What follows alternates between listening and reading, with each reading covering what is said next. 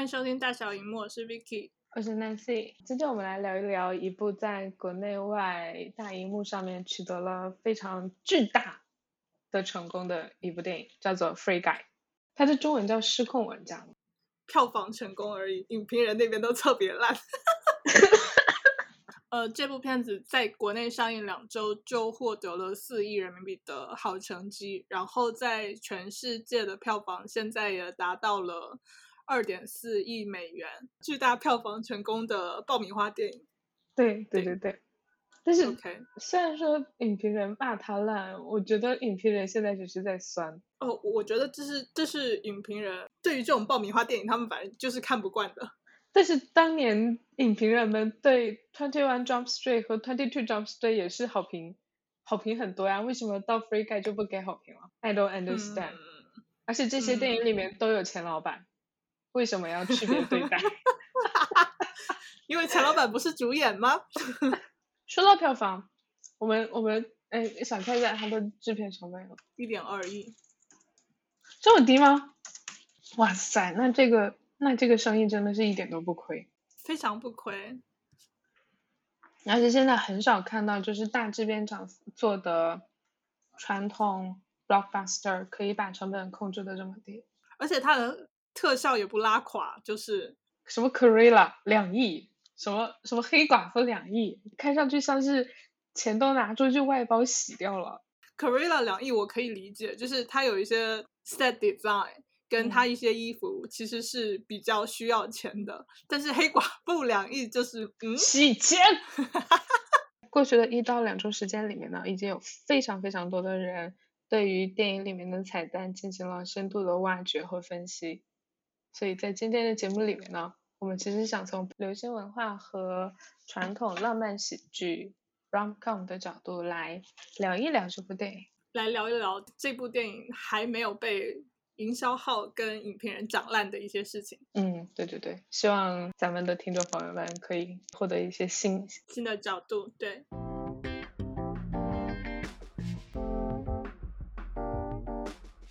先来讲一下为什么要聊这部电影吧，就是主要是这部电影看完了之后，咱都觉得挺开心的。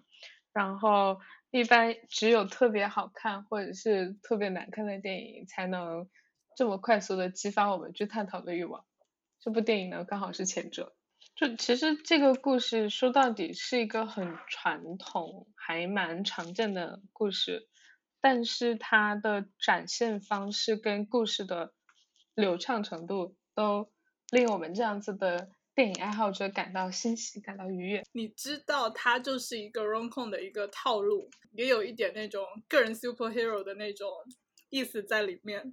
然后讨论的东西跟做出来的东西就还蛮蛮惊喜的。首先，他讨论的一个是 AI 意识的问题，这个在之前的 rom com 里一般不会讲到这么深，或者讲的这么不会花大篇幅去讲他就是对个人意识崛起，或者是说讲个人自我意识崛起的电影会显得更加沉重。对，然后他也在里面讲了，就是游戏行业对于版权保护跟女性的制作团队的 discrimination 的一些问题。嗯，对，反正就是以一种非常精简但是有效的形式展现出来了。然后在本片里，其实所有的演员也都贡献了蛮精彩的表演。包括但不限于我的美国前男友 Joe Carey，恭喜他你已！经把他扶正了吗？我的限定美国现男友 Joe Carey，恭喜他终于回春转正。如果真要说这部电影还有哪些就是令我感觉可以改进的地方，我觉得我的我我本季度的美国男朋友 Joe Carey 可以再多来一丢丢，不要再多来特别多，就是再多一丢丢就好了。他在整个电影里面其实他还蛮 Maniac Pixie Dream Boy 的，对不对？非常就是非常 ideal boyfriend 的那种小可爱，但是也有人对此进行了批判，你说批判是说批判他这个角色，还是说批判他本人头大没脖子，然后他第一，然后还有人口出狂言说出他的脸方的像乐高，这种这种这这种很伤人的话，也是我一辈子都不能原谅。他的脸真的很乐高，就好好笑。你这么一说，然后，然后他在电有一次里面第一次出现的时候，他是穿成了 police officer，带主任胡子的那种 police officer，然后还梳了一个有头戴眼镜。那个时候他长得真的好像 Nick Offerman，好好像那个 Ron Swanson。他说我就是有种 deja vu 的感觉。但是如果你这么想一想，他现在才几岁，他再过二三十年想要演一个 Nick Offerman 这种的角色也不是不行。而且戏路已经比 Nick Offerman 嗯就是广了。我现在已知的就是九零后男星里面，今后可能会长成 Nick Offerman 形状的人已经有两个了。传说中的 我的前夫蛋蛋 Taron Egerton。Taron 他的下垂眼要长成 Nick Offerman 很难，因为 Nick Offerman 的眼睛是向上的，就 很吓人的。你觉得 Nick Offerman 的眼神是很凌厉的？对不对？对，不一样。那那那完全没有办法。我我刚刚说这两个人都是那种很大很大的狗狗眼，就是可怜巴巴的看着你。那包括电影里面，就 Carrie 他不管是在游戏里面，还是说在在电影里面的现实生活中，包括结尾他跟女主隔着一条街对望的时候，你就会发现啊，他眼睛好大，他真的就是一种那种狗狗眼看着你。我觉得他在 Stranger Things 里面就蛮狗狗眼的，但是 Stranger Things 里面已经不是狗狗。狗狗眼了，还有他被整个 Stranger Things fandom 定位成了男妈妈。就你去 YouTube 上面看所有 Joe Curry 的 interview 也好，就是 whatever video 也好，下面所有人关键词 Steve Ball，好惨一人，好惨。这个电影应该也是他第一次就是在主流商业片里面演比较重要的角色吧。我觉得他能演这个电影，可能跟导演是 Stranger Things 的导演加 producer 也有关系。感谢导演的偏爱。他之前有演过什么？除了《Stranger Things》以外，比较重要的角色吗？但是他客串过《Empire》，就是那个讲黑人说唱故事的美国肥皂剧。他在片中演了一个唱 rap 的白人青年。找他挺挺对的。不过他本人自己是不唱 rap 的，他本人自己是做那种 A 店霸凌。那整个《Stranger Things》的卡斯都在搞乐队了，而且全都是那种 A 店版的。卖不了钱的，说明家底都还不错，还能再拜一拜。对，都是那种 on tour 的时候只能给人家做 opening band，不能自己开 tour 的 band。No offense to 所有人，我真诚道歉，尊重你们的艺术创作之呀。他竟然上的是天主教大学。嗯，就是你光看他 wiki 看得出来，他家底还蛮厚的。因为是新英格兰地区的家庭，然后家人都是什么 architecture 啊之类的角色，然后上的还是 The Poor 这种大学，大学的 major 还是表演系。然后综上是我对我本季度美国男朋友（括号男回括）的评价。除此之外，我们要好好聊一下 Jodie Comer 女士。这部电影应该算是 Jodie Comer 第一次演大屏幕大屏幕主流片。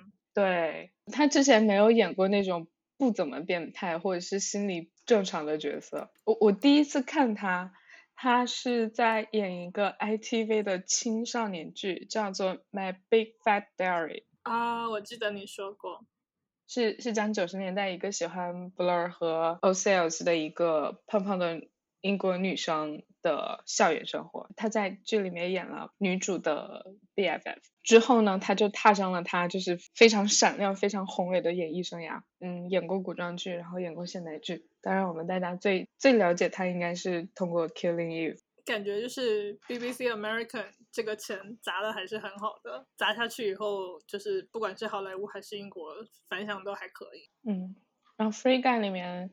我觉得他还蛮有，就是作为主角的光彩，因为因为其实说到商业片，好莱坞很喜欢强调 star power，就是你有没有这个作为绝对主演，或者你有没有作为巨星的这样一个光环围绕着你。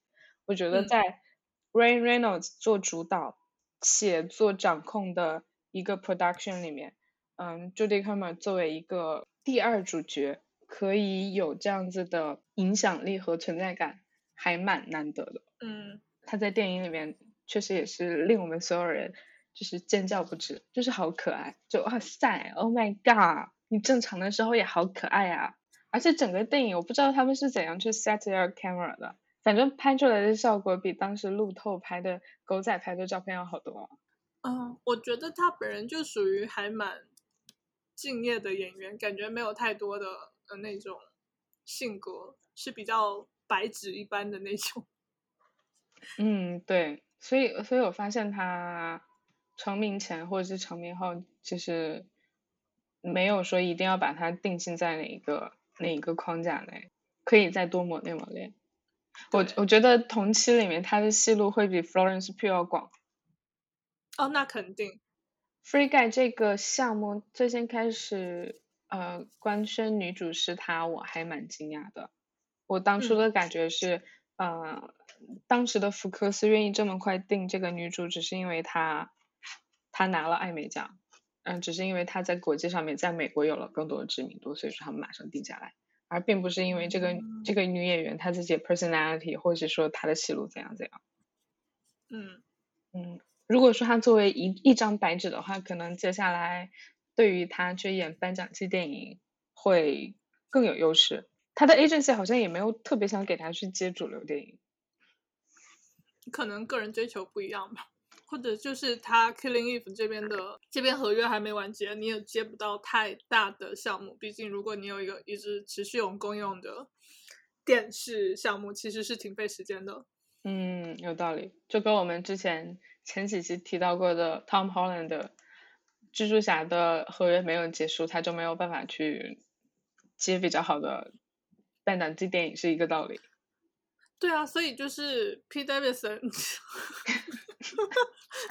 Davidson，P. Davidson 每次演电影就是演那种就是拍起来很快的，或者就是执行起来比较简单的，就是因为只有在 S. N. L. 休息的夏天，他才能去拍一拍，也是有关系啊。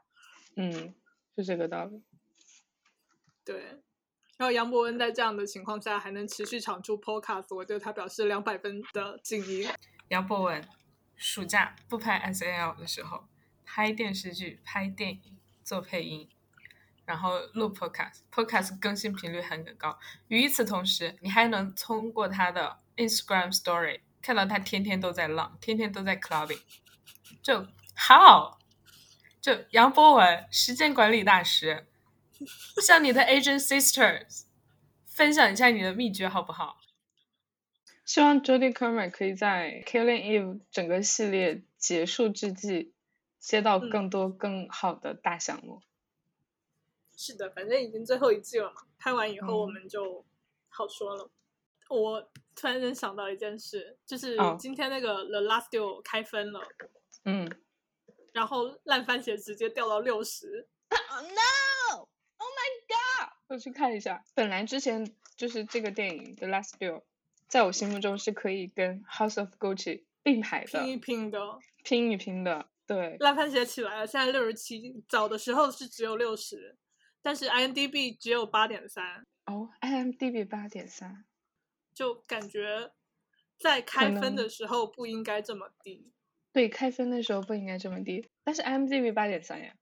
嗯哼，烂番茄开局如果说。褒贬不一，没有高过八十分的话，其实不是一个好事儿，不是好事。对，Oh my god！而且你想想，这一片 producer 是什么样的，导演是什么样的，screenplay 是什么样的，cast 是什么样的，然后最后开出来分数这个样子。Oh my god！我以为 Ben Affleck 愿意就是真身带着 J Lo 现身威尼斯，会给这个电影增光添彩。然后《卫报》昨天的那个影评出来了，给这片才打了两星。是谁写的？Let me see see。这个片卖相看上去不会难看啊。Radley Scott 出品再难看也不至于啊，也不至于啊。我从来没有看到他的片子就是分数掉到这么低过。我强烈建议 Ready Scott，我求求他快点了却他自己的心愿，去把异形系列拍完，也了却一下我们所有人的心愿。当然，这个前提条件是，就新的一部异形前传也好，就是后传也好，我不想再看到 Michael Fassbender 对镜吹箫的场景了。只要他保证不做这个事情，我求求他快点把所有的拍完。谢谢，Thank you，人类之瑰宝，Bradley Scott。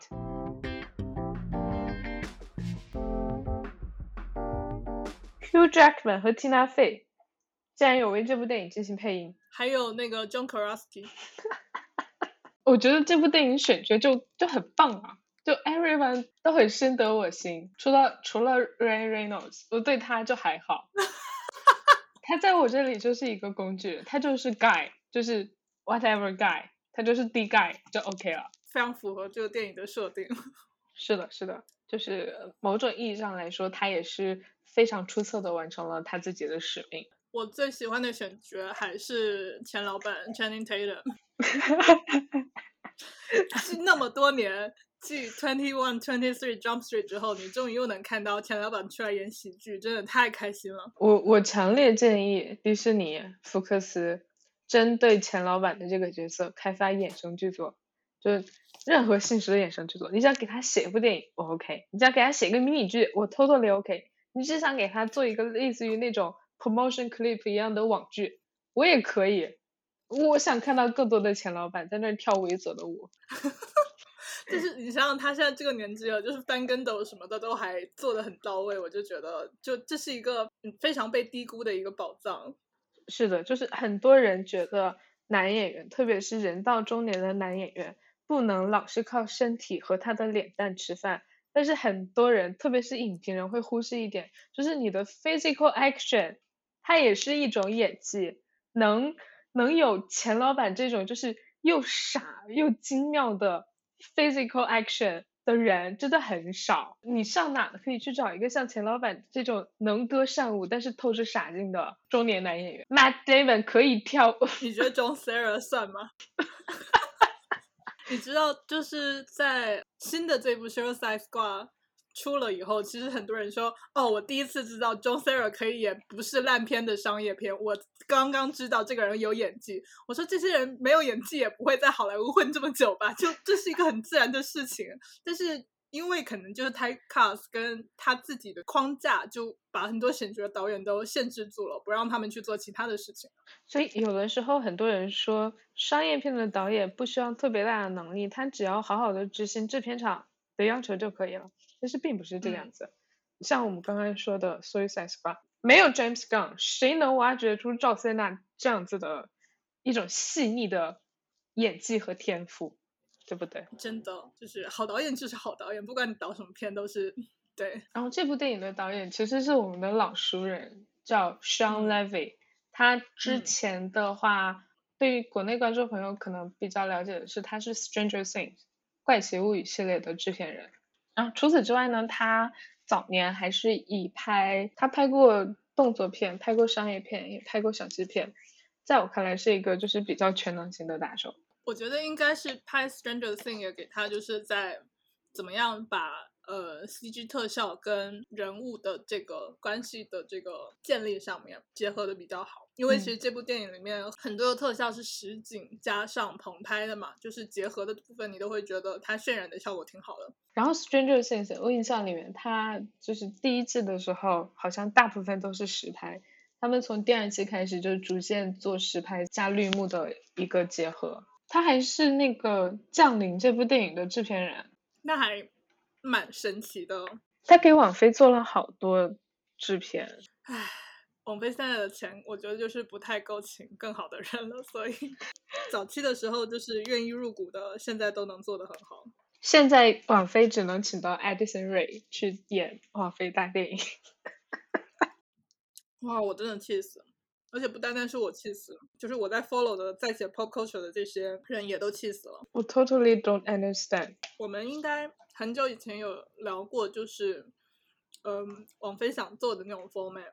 但是今年我就觉得，就是拿艾德森瑞来讲吧，我就觉得他在签了传统的那个美国 talent agency 之后，很明显有很多的钱和很多的人想把他当做一个小甜甜布兰妮也好，Selena Gomez 也好，Miley Cyrus 也好，想把他往这个路线上去捧，歌舞演三栖天后。但是我自己觉得他的实力跟他个人的亲和力其实没有到那个程度，所以在他最近的网飞新片上映之后，网飞火速又跟他签了一系列的 deal，这个事情让我感到非常的困惑。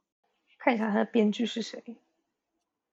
他的编剧是跟 Ready Player One 同一个编剧啊。说到这个，很多人我看到很多人把这部电影跟《Ready Player One》放在一起做比较，嗯哼，但是我其实觉得，除开他们都是围绕 video game 之外，没有什么可比性。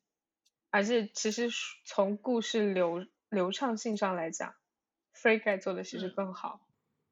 我觉得《Ready Player One》它作为一个斯皮尔伯格的电影，它的走向、它的流程、它的思路是一个非常电影化的去呈现一个以玩家为主角的世界的一个故事。但是在《Free Guy》里面，其实你可以看到，它不单单是展示一个单条的故事，它这条故事同时与一个是游戏制作团队和发行团队这个幕后。制作是什么样的一个情况，有一定的探索，然后同时也对玩家群体会去一些游戏直播，会在 Discord 里讨论游戏里面发生的最新的事情。这样，它更多的是在一个有限的电影里面展示了一个现实的玩家社会，他能接触到的社会关系。所以，它这个故事虽然讲的道理不是很深，但是它浓缩的东西是很多，然后也很有层次的，然后也能给。有玩游戏或者没有玩游戏的人带来一个比较有意思的认知。我大概懂你意思了，就是某种意义上来说，嗯，Free Guy 其实是展现了游戏和游戏产业相关的整个生态环境。但是，Ready Player One 说到底，它可能是一个主角打怪升级的冒险故事。只不过它的框架和它的背景刚好是我有在游戏里面，对，就是它展示的不太一样。嗯，Ready Player One 更多是把它对游戏、对 pop culture 的，是进行了某种意义上的借用。借用的目的可能是我要写笑点，或者是我想要炫技，或者是怎样怎样。但是 Free Guy 的话，可能更好的去把它所涉及到的 pop culture 和 pop culture community。融入到了它整个故事的生态环境里面。对，而且我觉得《Ready Player One》更像的是一种，他想要讲的事情其实是更宏大，但是故事是更小的。然后反过来，呃，《Free Guys》他要讲的故事是很小的，但是他塞进的东西却很多。嗯，对，我觉得《Free Guy》它的世界观可以囊括更多的东西，但是他从 storytelling，然后他从他要做一个商业片的角度。他是很明确自己从头到尾应该走怎样的路。嗯，对，电影大师是电影大师，但是他的观点确实跟我们现在年轻人的观点和世界观 不太一样，有代沟，感受到了这种代沟。No offense to 斯皮尔伯格，我们非常期待《戏剧故事》的上映，非常期待《戏剧故事》。其实很多人觉得这个电影老套，但是看完又很开心。的本质其实是这个电影在 storytelling 的角度上面做了创新，它只是就是怎么说呢？嗯，创造了这样子的一个 concept，然后想去更加好的执行，效果效果也令我们观众感到开心。我觉得就是它可能也是跟团队自己有关系吧。Ryan Reynolds 他早期演的电影其实就有很多都是这种 rom com 系列的，然后他就是一个陪衬的男主角，然后有空的时候献一献他的腹肌，然后一部电影就结束了。Ryan Reynolds 深受其害，所以说他想在新时代创作不一样的产品，他想把自己作为从业人的心声在这部电影里面 发现出来。然后他那时候其实就是小鸡片也演到差不多到头了，而且跟他同期的小鸡片演员，比如说 Bradley Cooper 都转型去演一些正剧或者做制片人之类的事情了。所以他虽然绿灯侠就是演的很烂，但是他也算就是在摸索自己要怎么去进入下一个阶段嘛。然后我们就能看到他接下来接的一些像呃 Deadpool 之类的片子，就比较符合他自己想要去做的那样子的东西。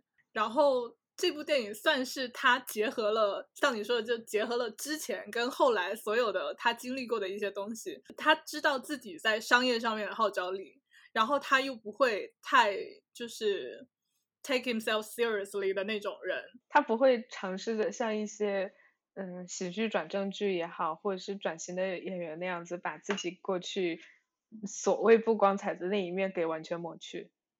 他会 re reinvent 这些东西。对，而且我不觉得他是一个，就是我一定要去冲奖，我一定要是什么样，他不是往那个方向走的，呃，路数。所以我觉得他自己把握这个电影的节奏上面，他更多的想的是。我要怎么样在视觉跟笑点的挖掘上，能让大家就是感受到这个电影欢乐的气氛？嗯，所以你从头到尾其实看下来很舒服、很开心的一点，就是因为他在每一个应该搞笑的地方都搞笑了，然后也没有就是一不小心把一个太呃严肃沉重的话题讲得过于的过于的失衡吧。对，然后有一些就是大家诟病的说啊，这里面这个就不真实或者什么的，我觉得可能更多的考虑是在这样更简单、更直白的表现会对这个叙事更有帮助。这样子，嗯，我会感觉，特别是在 Guy 这个主角发现自己是自己不是真人的时候，你会明显感觉，嗯，编剧也好，或者是主创团队也好，他们在这一块的讨论就是浅尝辄止，就是。因为我们的电影主题不是 focus on 啊谁是造物神，或者是谁谁胜谁，所以说他们只是进行了一个，他们他们把这个发现自己不是真人的观点，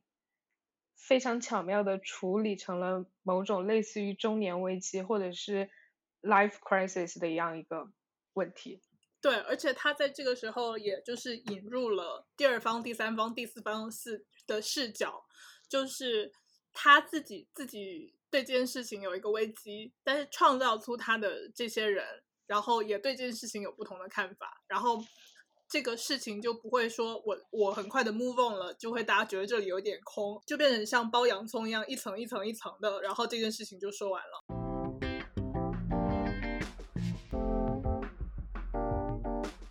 然后其实我们有一位刚才试图连线但是失败了的朋友。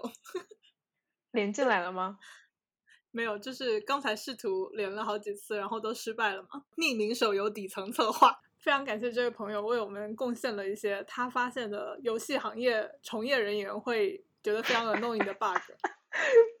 来，请。第一个最大的 bug 是 NPC 为什么可以穿过空气墙？理论上所有的角色都不可以，不管是玩家还是 NPC。然后第二个是空气墙以外的地图没有网格，角色要怎么走路？第三是一般来说，一般来说，美术资源都是放在同一个文件夹下面的，不可能只有一部分的资源消失。他们说游戏数据会保存在云里，所以砍服务器有点蠢。这个就是不用他说，我也觉得有点蠢。但是你看瓦 T T 抡一个大锤子，还是很开心，就是。这是对导演的盲目崇拜的光环，希望大家不要学习。还有一位程序员友情添加说说数据损坏了也是可以修复的。所以真的有就是非常牛的程序员，可以在三五秒钟之内在游戏里面架起一座桥吗？而且就是如果没有人画过桥的话，你再怎么打编码，那个美术也不会出现，对吧？你如果细想，或者你是行业从业人员的话，你的角度可能会不一样。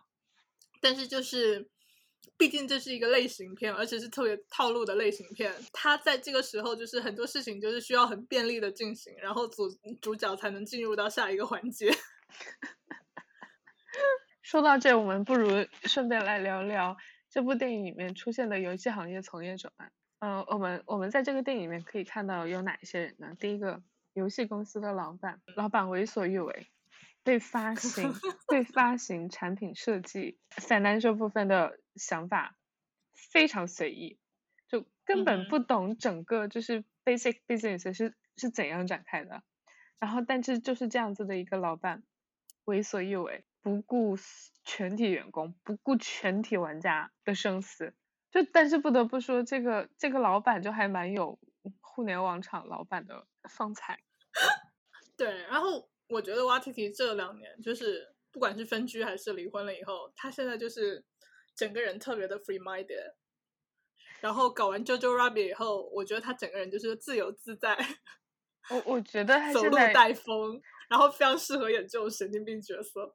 这个神经病角色，你提到说你理解为什么，就是因为他只是一个反派工具人，所以说，所以说编剧在写他这个角色的时候会做出过度的简化。我其实觉得这个角色的过度简化，跟电影里面那个游戏里面最终的那个大 boss 的过度简化是相互呼应的。那个 dude 的角色连他的 catchphrase 都还没有写好的情况下就投入了使用，这个过度简化其实跟老版的过度简化就还蛮一脉相承，相互呼应。嗯，这个平行世界的 reference 也做的挺好。然后这个安昌这个角色在整个电影里面就经常给我一种感觉，就是他是甲亢患者。我觉得他让我想到了，就是你在欧美的真人秀里面可以看到那种有钱神经病。第二个角色呢，就是我们的男主之一 Key 和他的好朋友 Mouse，他们是整个游戏公司负责处理客户投诉部门的员工，然后他们同时也是非常牛的 coder。呃，Mouse 这位演员也挺帅的。嗯，对，都都还蛮帅的，但是最帅的还是还是我本季度男朋友，美国男朋友。我会觉得，就是最后他们就是三个人自己去一个小屋里面开始写程序的这一段，让我觉得实在是 cringe 的，没有必要拖这么长啊。但是你知道，就是整个电影，包括它最开始的预告也好，或者是它开头的 set up 也好，它就是以一种非常刻意的形式去老套，去 cringe 到你。所以说，它结尾的时候再过去 cringe 你一点，就还还蛮前后呼应的。觉得有一个东西是不知道是因为我自己有这样的反应，或者是我特别期待他有这样子的反应，所以有一个地方我觉得，嗯，他处理有点奇怪。嗯，就是你记得电影一开始的时候，盖自己在路上走路，然后被车撞了，然后第二天就醒来了吗？嗯，对。然后呢？哦，那个时候我也是。我我看到。然 后在这个电影的结尾有两次，大家是。就是对着马路大喊大叫，然后要跑过马路中间的。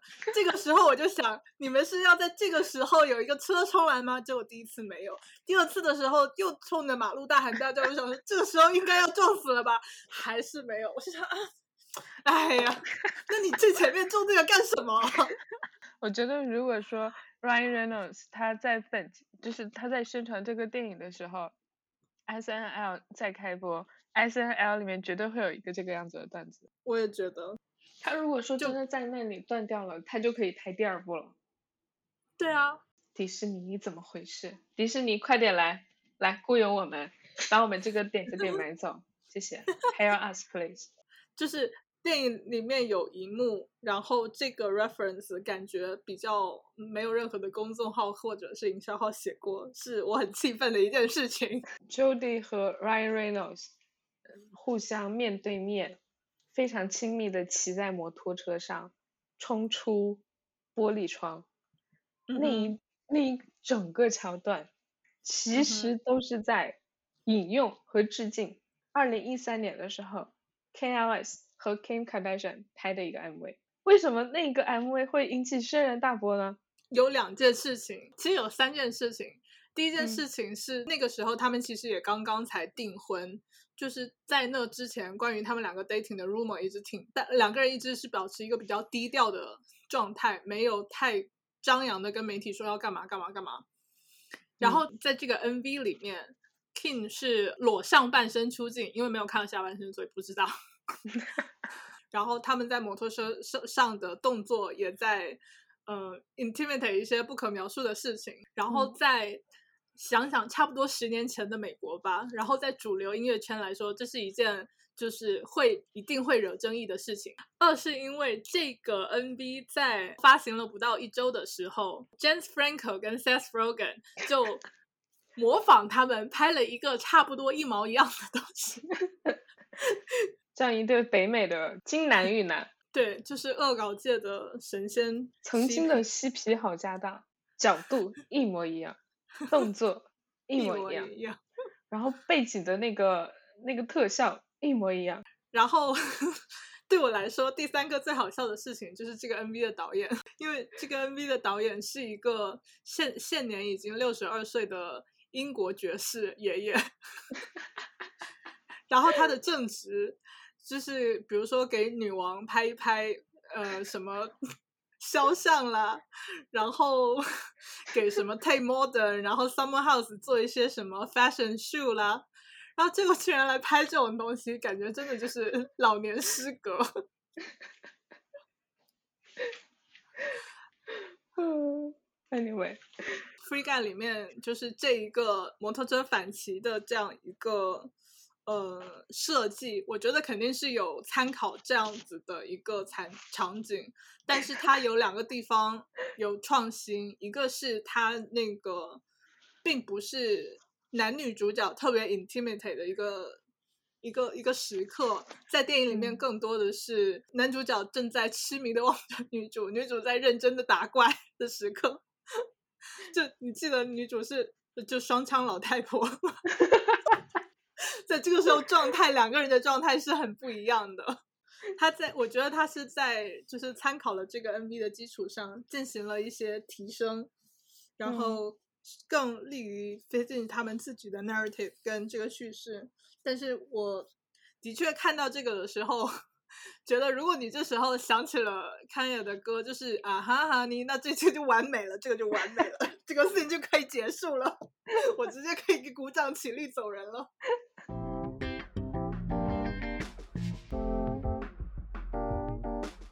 回到电影本身的话，其实我觉得电影里面有一个有点败笔的地方，就是对 Buddy 这个角色的的人设的设定，你觉得太 typecast 了吗？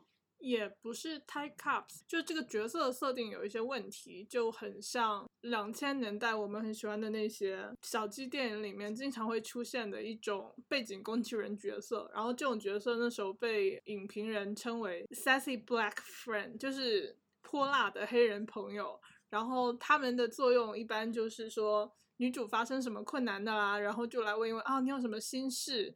然后呢，女主要搞破坏的时候就跟着去搞破坏，然后不管是白天还是黑夜，只要女主不开心，然后这个朋友就会出现在她的身边，给她说一些很暖心的鸡汤啦，然后说一些笑话啦，这样子的。那 Long Shot 里面赛岛的好朋友算是算是吗？我有点不记得 Long Shot 在讲什么了。我是觉得《Free Guy》里面的这个 Buddy 的这个角色，基本上就是只有主角需要的时候才出现，然后出现的时候都是就是扔下一些心灵鸡汤，然后就走了。哦，懂你意思了。那我觉得这种角色就是对于一个特定群体赋予一个非常工具性的刻板印象，不仅仅是这部电影里也有。嗯，就他们觉得这样的角色其实对于加深他们的刻板印象跟就体现黑白人种不平等之类的事情上，会有一些加深这个刻板印象的不好的影响吧。那我觉得其实如果这么讲的话，我们之前提到过的那种很 typical 的 gay friend，然后再比如说 maniac pixie dream girl，其实说到底都是共同的问题，他们的存在都只是为了给白人主角提供某种帮助，或者是提供某种引导。In some way，在整个故事线当中，他们就是这个故事线的 NPC。是的，我是觉得就是，嗯，其实这部电影有一点是从你的本人本身的人设应该是一个 many PC dream guy 的角色出发，然后怎么从这样的一个人设、这样的一个角度去发展成自己的个人英雄主义的一个叙事，所以他在挑战了 many PC dream guy 跟 many PC dream girl 这个概念之后。然后又把这样一个特别 在长期以来令人诟病的的 stock character 加到这个电影里面，其实是一个有一点遗憾的地方。同时期有着进步和退步，让你感到很非常 confusing。也不会，就是我能看到他在大部分的情况下是 OK 的，但是每次 Body 出来以后，我就会觉得哦，我又在看一个两千年左右的那种 容控里面会出哦现的东西，就我懂你意思了，就是吧？芭比这个角色很有时代感。这部电影里面最有实感感的就是芭比这个角色，剩下的东西你会觉得是二零二零年之后大家在 storytelling 上面也好，观点意识上面也好的一个一个重新塑造。但是 Bunny 这个角色就真的好零零年电影。对，我不知道他特意把这个角色设置成这个样子，是为了提醒大家这个电影从头到尾的套路就是一个两千年左右的小鸡片的套路，还是为什么？但是 他在这里就很有这种感觉。我我的感觉是他有就是故意把他自己写成一种非常 cheesy 的 stereotype，然后用这种方式去进行反讽，这是给我的感觉。因为中间很多那种很爆米花或者很很零零年代男女浪漫喜剧的桥段，就是做的是真的很好笑。他是以一种非常翻脸的方式去非常认真的执行，然后这种认真的执行呢，其实是一种反讽。嗯，我我同意。对，我觉得这部电影就是能好看，然后套路多的情况下，每一幕就是一二三前中后三幕都能，就是让人感到非常丰满，让人感到非常不无聊。主要原因是因为你可以在各个角色的角度之间进行切换，然后这就引申到我们之前提到过的一个问题，就感觉这个电影里面两个男主加上一个女主，好像互相之间都有这样子的一种。Manic Pixie Dream Boy or Guy 的情愫在，然后比如说 Guy 这个角色，他最先开始的时候，他觉得他的生命中缺少了这样子的一个梦中情人，然后这个梦中情人的出现，确实是让他的生活增添增添了不一样的色彩。对于 Jodie Comer 的角色来说呢，他生活不顺，他一直希望在就是游戏里面找到他想要的那样一份证据，然后在这个追逐过程中呢。他竟然遇到了一个 NPC 角色，他竟然遇到了一个就是完美到不像真实角色的角色，让他对于自己的生活，然后对于自己之前的创造产生信心，产生新的想法。对，这也就是我觉得电视电影里面他很可爱的时时候，就是他呃他在游戏里面，然后跟盖亲亲了以后，然后他在现实生活里自己掉下了下巴。我觉得这个视角的呈现就很可爱，很好笑。就是我们都不知道电影里面有这个按钮可以去做这个事情的。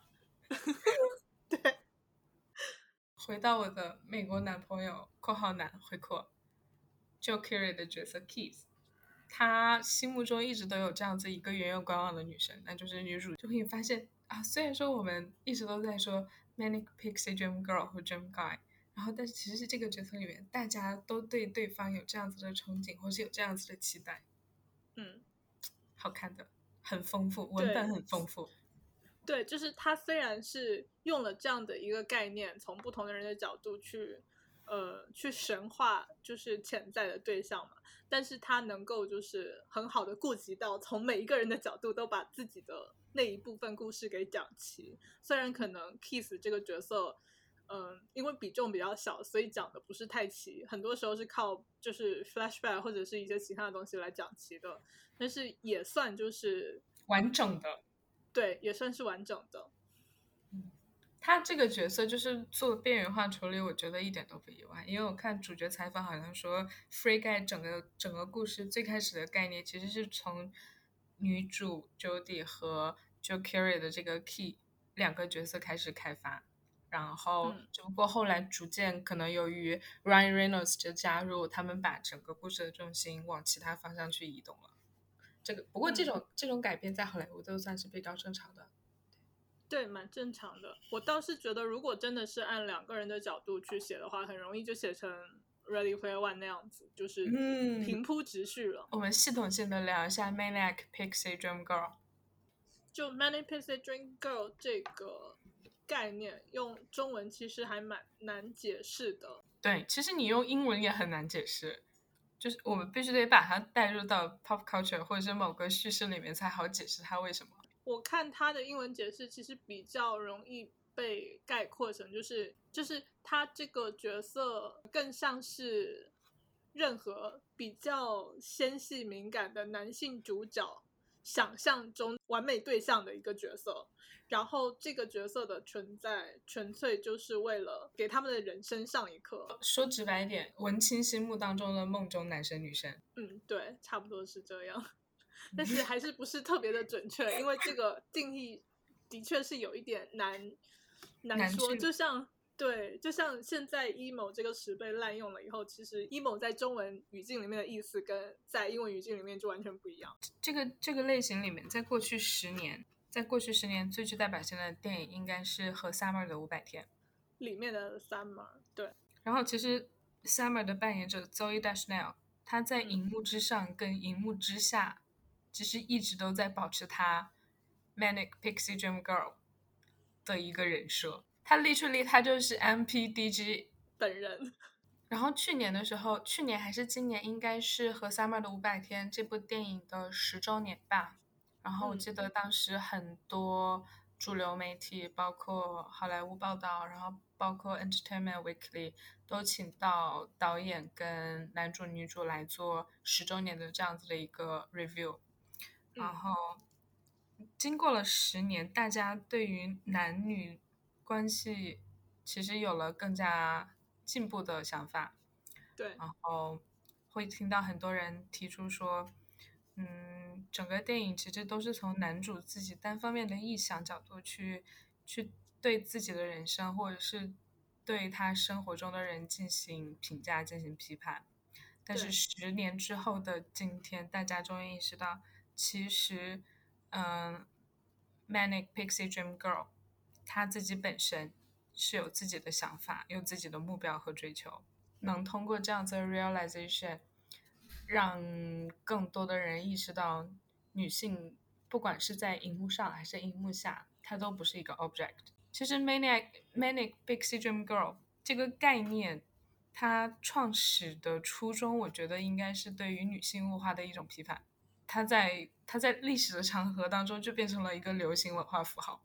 对，我觉得一开始其实有 many pixie dream girl 这样子的类型的角色出现，也是因为在主流的商业片里，更多的女性形象会更花瓶，然后对应的男性形象会更硬朗。在文艺片里跟独立电影里，大家想展现不一样的男性性格跟人格，然后在此基础上创造的呃女性形象，也就是 many pixie dream girl 这样的女主角。就会更平易近人一点，然后也有一些比较有趣的、可爱的闪光点。虽然说它不是完全的一个物化女性的概念，但是放到今天来看，很多影评人跟社会学者会发现，就是这样的角色的存在跟这个角色的描写，其实都是从男性的角度出发。就像刚才说的，他是一个梦中情人，也就是。基本上是从男性预设的想法里面去提炼出一个女性应该有的形象，而没有从女性的视角，或者去展现一些只有女性会了解的事情。他把女性的该说的事情都 minimize 了，然后去作为一个男性角色的辅助。然后这样的角色放在今天就会被很多人质疑。然后大家也会讨论，就是在今天的社会环境下，再继续做这样的类型角色是不是不太合适？在这里，我也想为《Five Days with Summer》辩解一下。我觉得《Five Days with Summer》精彩的地方，真的就是它就是一条单独的线，然后你可以很完整的 follow 男主的整个心路历程，起起伏伏。但是如果我们把这个这样的一个电影变成从女主的角度来讲，那又会是完全不一样的一个电影。但是你一个电影里面，你能费进去的东西就那么多。我个人觉得，就是为了一定要把一个剧本写得非常的完善，其实是没有办法的。首先，你所有的东西都是时代的产物，都有时代的局限性。你现在完善的东西，过二十年也是不完善的。其次是，如果你要考虑到很多方面的问题，你的感情线很容易写得很复杂，然后也很容易让人不能理解你想要说的故事。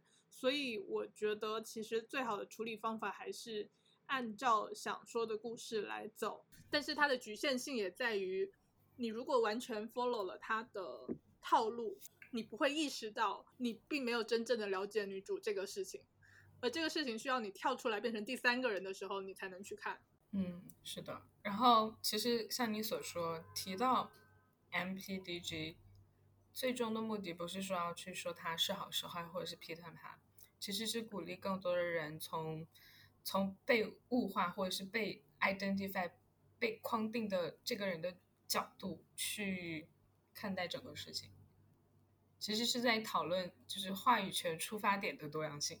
然后其实就是比较好玩的一个现象是，在过去的也是差不多六七年左右吧，嗯，因为 Roncon 这个形式慢慢的在死掉嘛，但是有一些 up and coming 的那种 teenage indie 或者是畅销书改编的 teen movie，嗯，感觉他们很多的男主角的设定其实跟 Many PC Dream Girl 的设定。起到的作用是差不多的，就是这个男主角在电影里整个的作用，就是为了支持女主，不管她做什么都要支持，不管她做什么都要鼓励她，就起到一个心灵鸡汤的会说心灵鸡汤的帅哥的作用。所以就有人提出，就是像这种 mini PC dream guys 也 在近几年的女性电影中有慢慢的在起头。对，对，大家如果说去看那个 MPDG 的 Wikipedia，会发现。有人把《Parks and Recreation》里面的 Ben 和《Thirty Rock》里面 Liz Lemon 的男朋友，我忘记了他的名字，把这两个角色作为《Manic Pixie Dream Boy》的经典案例。哦，那那其实跟《Manic Pixie Dream Girl》也有一点点像。就是首先，他他除了外貌以外，都是跟主角有一个特别奇怪的相似的爱好。然后从这一点开始，然后主角就觉得这是命运，然后就开始了呃无可避免的 恋爱情愫。这样，嗯，怎么类比呢？就是韩剧《我爸爸》。过去五六年里面，其实还有蛮多主流电影电视剧里面出现了《My Pixie Dream Boy》。最经典应该就是《To All the Boys We Love》的 Peter Karaski，是的，因为他这个角色存在就是 没有什么背景故事，就是女主角对他有疯狂的迷恋，然后他就正正好就特别顺利的就在一起了。然后第二部电影虽然很难看，但是他从头到尾就做了一个特别优秀的工具人。然后《Many Pieces Dream Girl》其实被骂的很惨的，还有我们很爱的爱岛的《Scott Pilgrim》里面的 Ramona，对这个角色也是从天而降。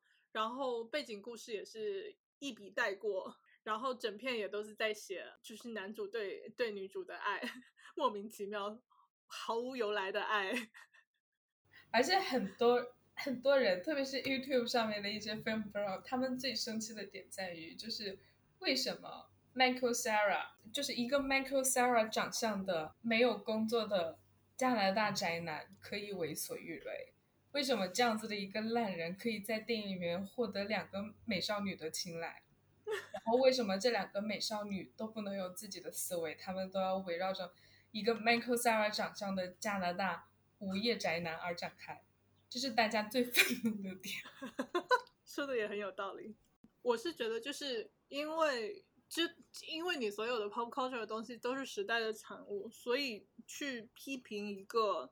超过了五六年以上的东西，那个时候的观念是不对的。其实不是有，也也有意义，但是并不是一个 特别有意义就是的事情。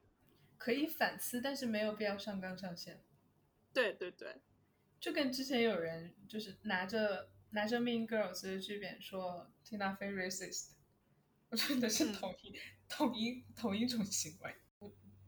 总说到底，我觉得抛开政治正确这一个概念，就是你你作为创作者，你真实的去表达自己的所思所想，即使这个所思所想是物化某些人，我觉得本质上面也没有。那当年的 Edgar Wright，就是他确实是一个小男孩身份，然后他只是 focus on 自己的想法，然后 focus on focus 在自己的世界里面，就没有必要去进行这样子的事后批判，而且。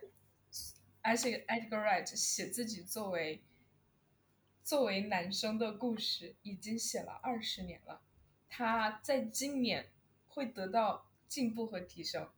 他今年的新片叫做《Last Night in Soho》，这是他第一部女主作为第一主角的电影。那我们其实可以去期待一下 Edgar Wright 人到中年之后，他怎样去体会女性角色的思想。威尼斯的评论已经出来了，我看现在看好评还是蛮多的，大家说他在，就是不管是在特技的运用上，还是对这个角色的刻画上都还不错。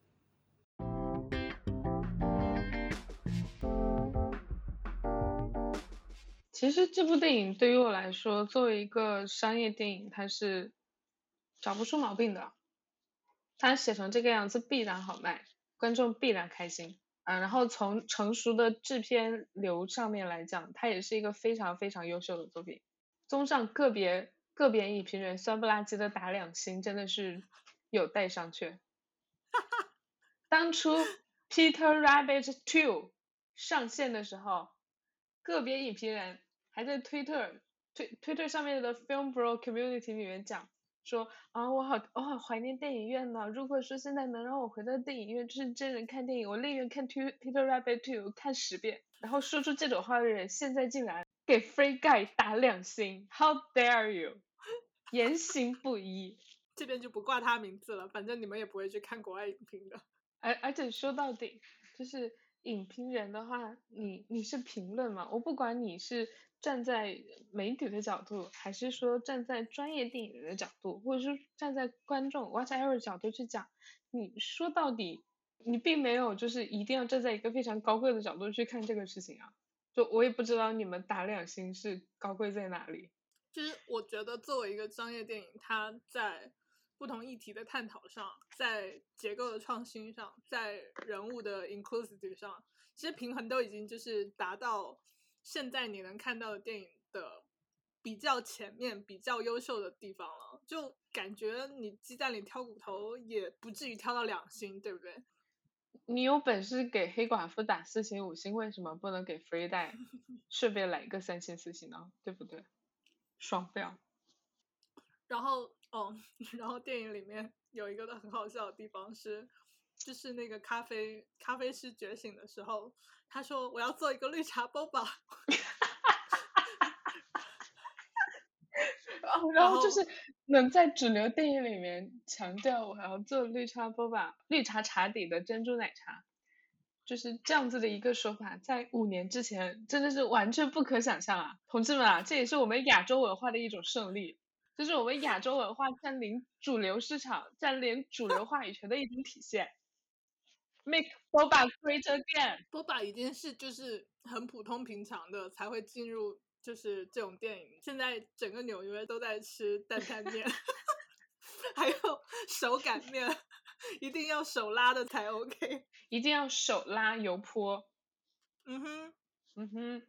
我觉得最好笑的是这件事情发生的时候，我正捧着一杯 boba，然后我就差点喷出来。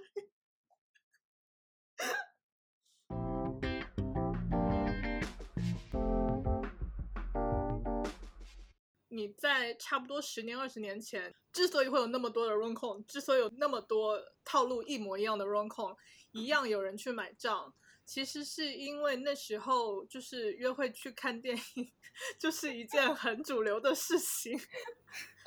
然后也有很多男性就是深受其害，他们即使就是不想看电影，也要就是被迫坐在那里一两个小时看一个自己完全不感兴趣的，就是美女谈恋爱的故事。看一些什么美女跟油头的 Matthew McConaughey、Bradley Cooper 以及 Ryan Reynolds 谈恋爱秀腹肌的故事。对，Roncom 就是在 Roncom，当然就是这在过去的五六年，也就是在大屏幕上死的差不多了，基本上都走向流媒体了嘛，就说明大家都在家 Netflix 很 chill 了，也没有人出去好好约会了，这个就是时代的产物。就是但是。Romcom 的就是萎靡，也让我这样子的一个多元化电影爱好者感到伤心。就是我是需要，就是非俊男靓女类别的其他 Romcom 的存在，就是希望整个产业不要把这一个系列一棒子打死。比如，其实二零一九年的时候，有一部非常非常非常好看的 Romcom，它在当年的嗯美国的一些。偏中小型的电影节，比如说 South by Southwest 这样子的电影节上面，其实获得了非常好的影评人反响。但是在上映后遇冷。这部电影呢，就是我心爱的 Seth Rogen 和 Charlize Theron 主演的 Long Shot，很好看啊，是非常好看的中年人 rom com，中年人 rom 没有错。就想想这个电影，我现在都还我我都我我都是热泪的有些盈眶了。就是在我们已经看了基本上 Roncon 所有的套路都已经知道是怎么回事了以后，然后赛导还能交交出这样就是及格线之上的优秀电影，而且而且这个电影会让你感觉就是非常真心，非常 heartfelt，中间有一些段落真的是让我热泪的有些盈眶。然后说到就是近年比较好看的 Romcom，除了 Long Shot，我觉得不得不提我们在。呃，我们播客节目《试播集》第一集里面就提到过的一部，一部二零二零年，当年圣诞斯，呃，电影节上面卖的最贵的电影，叫做《Palm Spring》。你看完这部电影，你绝对会想跟 Andy Samberg 谈恋爱。不用看也想，对不起。过去三五年时间里面，对于对对于我来说，就是影响最大的还是《Long Shot》。说到这个，其实我觉得就是接下来我们要给好莱坞树立几个目标。第一个目标就是，请不要放弃 rom-com，请去做到 rom-com 的多元化。rom-com 并不是一个仅限于俊男靓女之间故事的。哦，你这么一说，其实我想起来一个蛮古早的，我很喜欢的一个小 rom-com，嗯嗯，叫做《Eagle and Shark》。鹰和鲨鱼，他是本片里面充当大反派的，呃，塔岛瓦提提，自己编剧、自己导演，很早很早很早的一个片子，然后当年也上了圣丹斯。然后这个故事就是所谓的普通人 rom-com，就是男女主都不是特别的颜值出众的那种，然后剧情发展也特别的，就是呃小心翼翼。一开始是女主在。快餐店里打工，然后每天到了十二点准时等着男主进来。哦，然后他们一起在玩，在打电子游戏，一起打游戏。然后那一个 part 那一整个 party 上面，然后女主打破了所有人的记录以后，然后男主才开始跟她讲话。里面所有的情感都特别的细腻，跟那种嗯怪怪的小小的，就是看起来非常的 heartwarming。它不像。美国电影那种特别的直白，然后特别的豪放那种，一定要有剧情的起伏什么，有一点像圣丹斯，就是慢慢来，然后慢慢弄这样子。然后这也是塔岛的叫做导演长篇处女作。哦，我已经买了，有时间立即去看。呃，其实如果说小鸡片的话，Ryan Reynolds 早期有一部小鸡片是特别特别好看的，Definitely Maybe。Definitely Maybe 我觉得还可以。就是不是我心中他最好看的小鸡片，呃，那叫什么假结婚啊？对对对，我们我们应该聊聊假结婚，英文叫做 The Proposal，主角是 Sandra Bullock，然后演完这部电影之后，Sandra Bullock 就从此踏上了一个非常有得没得的颁奖季冲奖道路，然后嗯，从此之后，Sandra Bullock 也没有演过类似于小鸡片啊，或者是。就是这样子女主的角色了，因为 Sandra Bullock 刚开始演电影的时候，那两部《环球小姐》也蛮好笑的。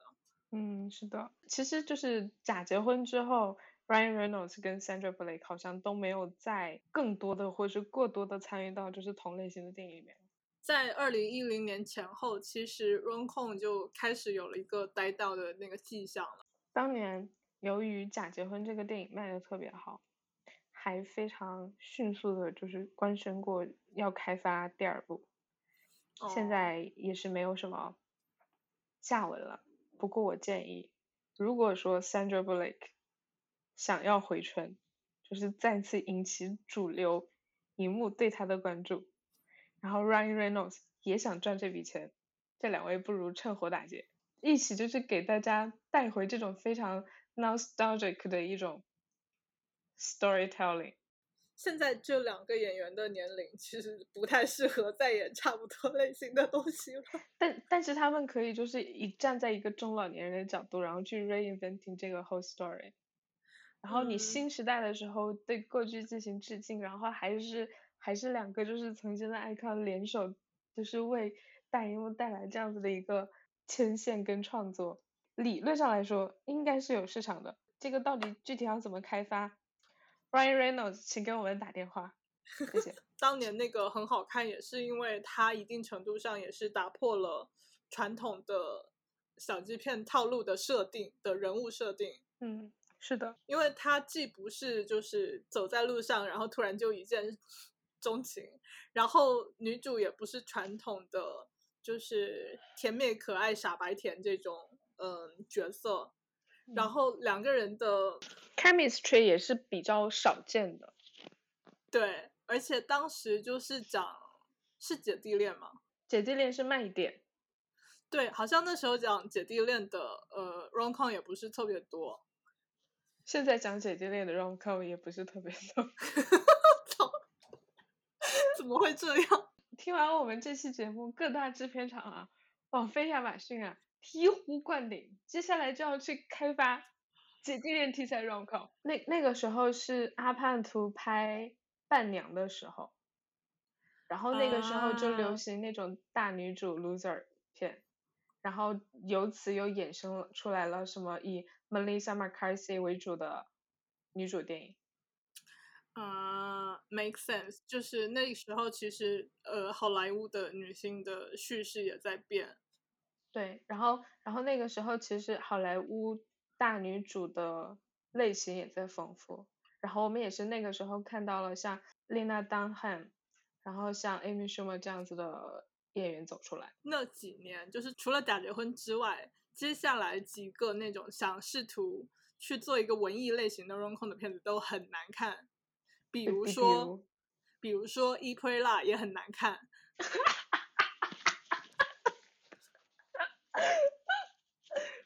对吧？真的，嗯，《e p r e a 真的很难看。然后还有那个什么《Crazy 疯狂与宠爱》。对，疯狂与宠爱，就感觉你就是一个大集合，但是在拍什么东西，就是想做 Love Actually，最后没有做到的那种。哦，是的。然后还拍了一个类似的这种，也是大集合，就是 He's Not That Into You。He's Not That Into You 应该是零六年左右了吧，我感觉。零九年上映的，其实跟这个时间差不多，这个就是在二零一零年前后，就是 Rom Com 几次大滑坡，就是被这几个人就搞烂的，你知道吗？啊，对，你说这么一说，你记不记得当时一零年还是一一年的时候，还流行拍那种好多对 couple 做成的那种，类似于美国版的什么七十二家计，或者是那种什么团年性质的那种电影，有没有印象？叫什么情人节？情人节，然后 New Year's Eve 什么一部比一部难看，就是因为看了 Love Actually 成功了以后，每个人都想来就是参参一部分分分一杯羹。嗯，这么一说，在过去的十年时间，就是二零一零年之后，坚持拍小鸡片、坚持拍纯爱片的，只有北美屎尿屁烂仔帮的创始人代表者 Judd Apatow，只有阿帕图。还在坚持拍纯爱片，那几年倒是英国小鸡片崛起的时候。嗯，那个时候除了 One Day，还有那个，还有还有 About Time，就是 Richard Curtis 拍的那个时时空电影。然后 About Time，其实在我看来，除了题材上面比较新颖以外，我觉得它的。创新之处在于，他选出来的男主不是美国主流荧幕上面会看到的男主，A.K.A. Donald Gleason。然后，然后我觉得呼吁接下来大荧幕主角多元化，也需要就是为 Donald Gleason 多闹格里森先生争取一片天地。我想看到更多多闹格里森 in Hollywood，please。感觉下次可以再另外找一集，然后来聊一聊我们所。我们喜欢的小鸡片，是的，是的。然后，然后我们今天的节目就可以告一段落了吧？对，今天就聊得差不多了。也欢迎大家关注我们的微博“大小荧幕”，在 F 上可以找到进听众群的连接。就这样吧，拜拜，拜拜。